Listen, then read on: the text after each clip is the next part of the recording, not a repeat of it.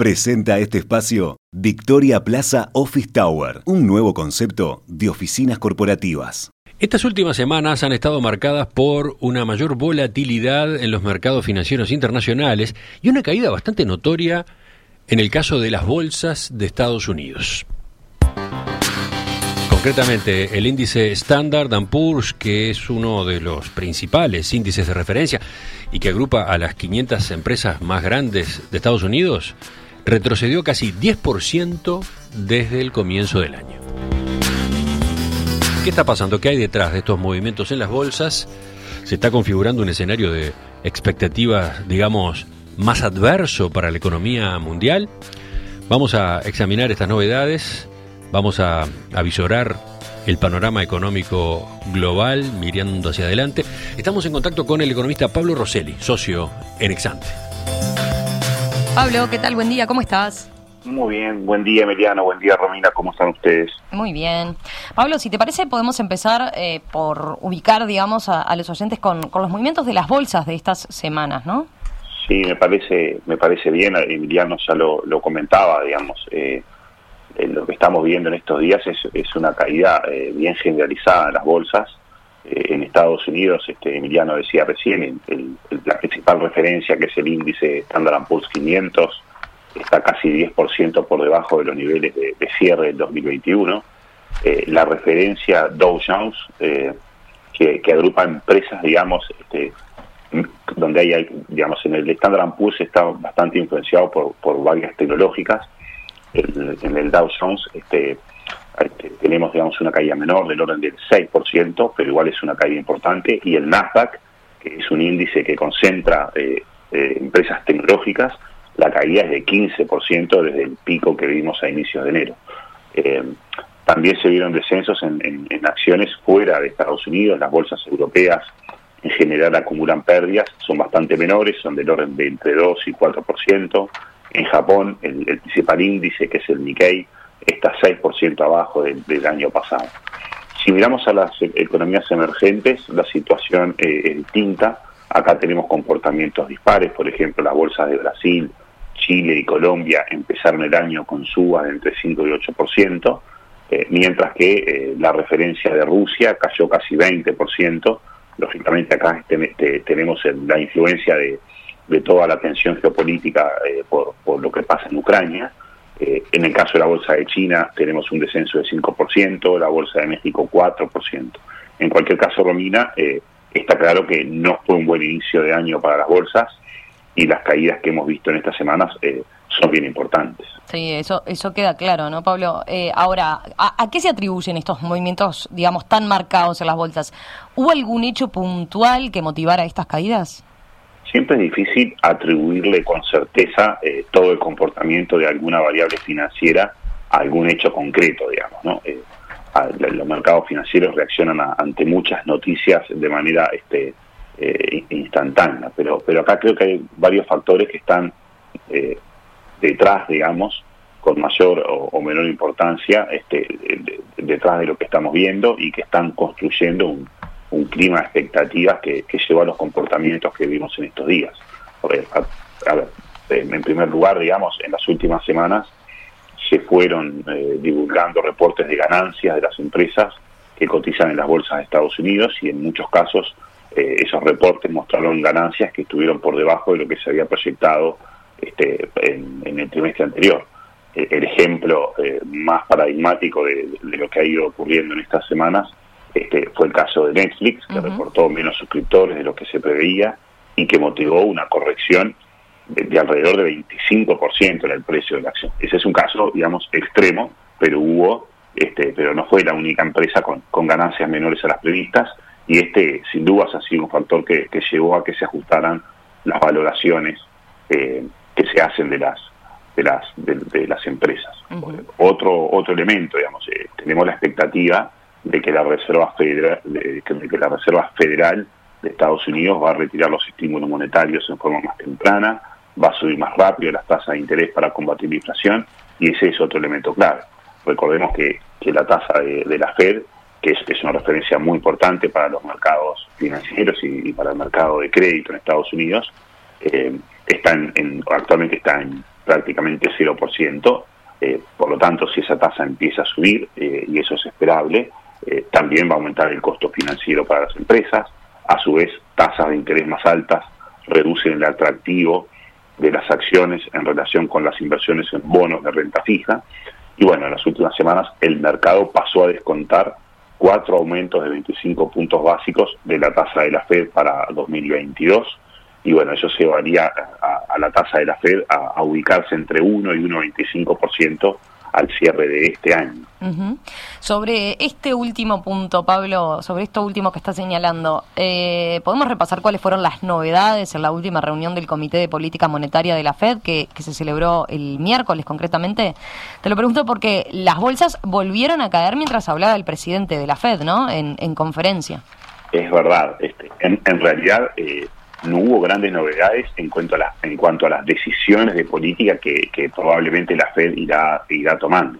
Se ratificó que a inicios de marzo terminan con el programa de compra de activos, se ratificó que eh, los miembros de la Fed ven necesaria una suba de las tasas en el corto plazo, lo que, lo que quizás explica la reacción de los mercados fue que se vio un discurso del chairman de la Fed, eh, Jerome Powell, más duro sobre la necesidad de ajustar la política monetaria. No es tanto lo que se dijo que se va a hacer, sino la dureza del, discurso. El presidente de la Fed confirmó que pretende subir la tasa en marzo, eso ya estaba descontado, no descartó la posibilidad de que sean 50 puntos básicos en lugar de 25, eso eso eso es una señal este importante porque no, no estaba completamente previsto eso en opinión de Powell, las condiciones del mercado laboral ya son consistentes con el pleno empleo y piensa que hay bastante espacio para subir la tasa de interés sin amenazar el mercado laboral. Creo que eso no es novedoso, lo novedoso es que lo haya dicho eh, Powell.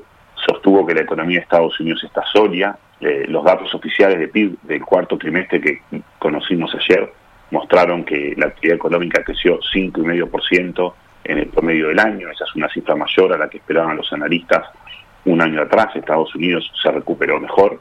Eh, Powell también señaló que, en su conjunto la situación de la economía es mucho mejor que en 2015, eh, que, que, era que 2015 fue la antesala del anterior proceso de suba de tasas de interés en Estados Unidos, por lo que la velocidad del ajuste de tasas no tendría por qué ser tan lenta esta vez como en aquel momento, señaló Powell. En definitiva, eh, esencialmente no, no, no vimos anuncios de decisiones muy distintas a las que estaban eh, descontadas en los mercados, pero vimos un discurso eh, más firme de, la Fed este, y así fue interpretado por el, por el mercado. Las bolsas eh, de Estados Unidos, que hasta ese momento mostraban ganancias diarias de entre 2 y 3%, después de ese discurso cerraron el día con pérdidas y los mercados aumentaron la probabilidad de que la Fed ajuste más de cuatro veces la tasa de, interés este año. Pablo, a ver, eh, recién comentabas que, eran varios los factores que estaban pesando sobre el clima actual de expectativas, ¿no? Mencionábamos, bueno, algo más puntual como, como eh, Netflix, mencionábamos los anuncios más generales que viene haciendo la Fed, mencionábamos el discurso en particular de Jerome Power, pero ¿hay algún otro factor, hay, algún otro elemento que te parezca relevante destacar que esté incidiendo en este clima de expectativas en el mercado financiero? El COVID sigue siendo un, elemento, digamos, eh, ya pasaron casi dos años desde que empezó la pandemia, la incertidumbre relacionada al COVID eh, sigue siendo uno de los de los elementos que, le imprime volatilidad a los mercados financieros. La, la, economía mundial volvió a perder dinamismo sobre fines del año pasado y comienzos de, este año con, con el aumento de casos por Omicron y porque se han tomado medidas restrictivas en, algunas economías desarrolladas.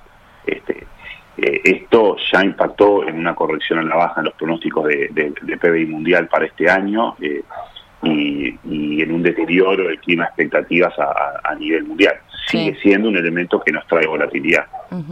Sí, justamente esta semana el, el, FMI, el Fondo Monetario Internacional, divulgó nuevas proyecciones, ¿no? Donde rebajó su pronóstico de crecimiento para la economía mundial.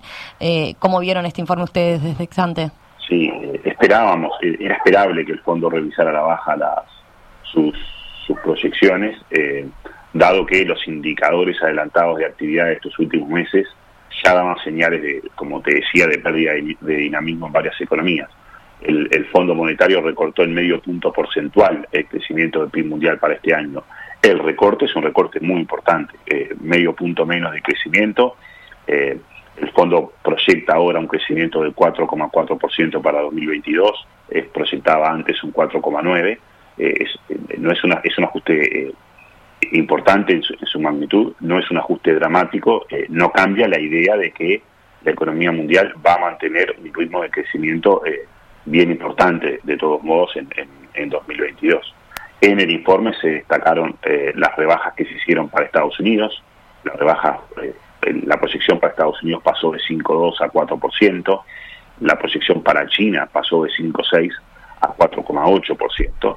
Eh, en el caso de Estados Unidos, influye en, esa revisión este, que se quitó la estimación del impacto positivo del programa de infraestructura de Biden, porque el, programa sigue sin tener luz verde en el Congreso eh, y también porque se espera, digamos, una política macroeconómica menos expansiva para, para Estados Unidos eh, y, típicamente lo que comentábamos recién de, una Reserva Federal que seguramente va a subir al menos cuatro veces su tasa de interés. En el caso de China, la revisión recoge los efectos de, la política de tolerancia cero contra el COVID que, que tiene eh, China y que impactan la actividad económica de, de China, este, y también se contemplan los problemas en el sector inmobiliario, que hay en China, que, comentamos tiempo atrás en el, programa. Más allá de, estos eh, ajustes puntuales que hizo el fondo, eh, es importante señalar que los riesgos del escenario son a la baja. Las, sucesivas olas de COVID, la persistencia inflacionaria que estamos viendo en muchas economías, los problemas que persisten en las cadenas globales de valor, la expectativa de que la Fed va a ir más rápido con, con la suba de tasas, son todos elementos que nos hacen estar atentos a, la posibilidad de que se termine desencadenando un escenario económico global peor al previsto actualmente y eso en última instancia, digamos, es lo que está pesando en, sobre los mercados financieros en el comienzo de este año. Pablo, gracias, gracias por este análisis a propósito de este panorama económico global y, concretamente qué hay detrás de esta caída de las bolsas en las últimas semanas. Volvemos a conversar con ustedes la semana que viene. Un abrazo. que pasen muy bien, que tengan un buen fin de semana. En perspectiva, ideas, debate y tendencias, también en las redes sociales. Seguimos en Facebook, Instagram y Twitter.